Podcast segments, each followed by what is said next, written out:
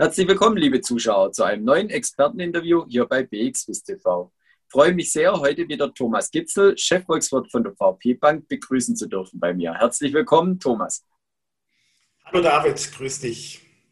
Ja, wir haben uns ein top aktuelles Thema rausgesucht. Es geht heute um die Inflationsraten und wir sehen in den letzten Wochen und auch Monaten, dass sie stetig steigen. Glaubst du, das ist ein längerfristiges Phänomen? Nein, ähm, ganz und gar nicht. Äh, es ist ein temporäres Phänomen. Wir sehen jetzt äh, die, für die USA in der kommenden Woche die März-Inflationsraten, die werden bereits schon einen, einen Sprung nach oben machen. Das wird sich dann weiterziehen über die Frühjahrsmonate hinweg bis in den Sommer hinein. Aber der ganze Inflationsspuk hat dann auch im Sommer bereits schon sein Ende wieder gefunden. Wir werden in Richtung Herbst bei den Inflationsraten wieder deutlich zurückkommen. Also es handelt sich hier um einen temporären äh, Effekt, äh, getragen von sogenannten Basiseffekten. Basiseffekte deshalb, weil wir jetzt im äh, direkten Jahresvergleich einfach wieder einen deutlich höheren Ölpreis haben. Die Ölpreise sind im März 2020, wie wir alle wissen, deutlich gefallen. Wir haben es auch ja an den Tankstellen gesehen und gespürt, am eigenen Geldbeutel. Und mittlerweile bezahlen wir wieder einen deutlich höheren Preis und das schlägt sich jetzt ordentlich auf die Inflationsrate nieder. Aber wenn du gerade USA ansprichst, da sehen wir ja schon einen Renditeanstieg auch bei denen. Ähm, ist normal auch ein Vorbote für steigende Inflation. Ist das diesmal nicht der Fall? Ja, im Prinzip haben die, äh, die US-Renditen mit ihrem doch recht deutlichen Anstieg ähm, schon ein Stück weit äh, unter anderem die Inflationsentwicklung vorweggenommen. Also da ist mittlerweile auch einiges eingepreist. Die Renditen haben also zum einen höhere Inflationsraten eingepreist, aber auch zum, zum anderen natürlich ein, ein höheres Wirtschaftswachstum. Und insofern, ähm, ja, ich rechne jetzt nicht damit, dass wir unmittelbar vor einem weiteren deutlichen Renditeanstieg äh, stehen. Äh, wir werden äh, konsolidieren, aber sicherlich perspektivisch auf Sicht der kommenden Jahre, möchte ich mal sagen, geht es natürlich mit den Renditen weiter voran. Vor allen Dingen, wir wissen, US-Präsident Biden hat immense fiskalische Pakete aufgelegt.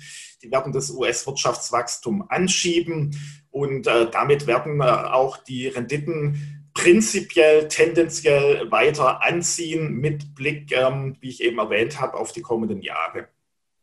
Und wenn wir das Thema Inflation näher betrachten, müssen wir natürlich auch die Notenbanken näher betrachten.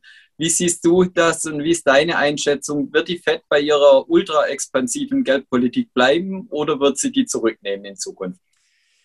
Prinzipiell wird die Fed äh, bei dieser expansiven Geldpolitik äh, bleiben. Also zunächst mal mit Sicht auf, kommenden, äh, auf Sicht der kommenden Monate hat jetzt die Fed keinen Grund, von ihrem Kurs abzuweichen. Aber ähm, ich denke auch, dass diese äh, fiskalischen Hilfen von Joe Biden mittlerweile substitutiv zu sehen äh, sind. Das heißt im Prinzip, die fiskalischen Hilfen, also die, die äh, Hilfen der US-Regierung, ersetzen ein Stück weit auch die äh, expansive Geldpolitik der Fed.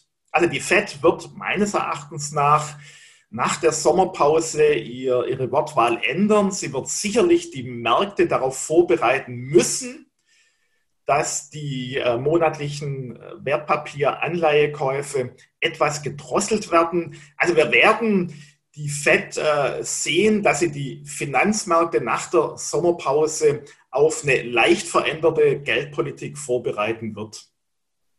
Und was unsere Zuschauer natürlich immer brennend interessiert, äh, ist auch, wie sich einzelne Assetklassen bei so einem Umfeld äh, verhalten. Kannst du da insbesondere zu Anleihen was sagen? Ja, ähm, in einem Umfeld, in, in dem wir ein starkes Wirtschaftswachstum sehen, das sicherlich dann auch einhergeht mit, ähm, verglichen zumindest mal mit der Rezession, mit äh, höheren äh, Inflationsraten. Äh, in solch einem Umfeld ähm, brauche ich sicherlich mal äh, salopp formuliert keine Anleihen, beziehungsweise Anleihen, äh, wenn ich das mal im Portfolio-Kontext äh, sehe, sollten hier untergewichtet sein. Ich sollte auch eher jetzt, wenn ich mir die Laufzeiten der Anleihen anschaue, eher ähm, kurzlaufende Anleihen wählen und nicht äh, länger laufende Anleihen. Also lange Rede, äh, kurzer Sinn, äh, mit Anleiheengagements in solch einem Umfeld tendenziell vorsichtig umgehen.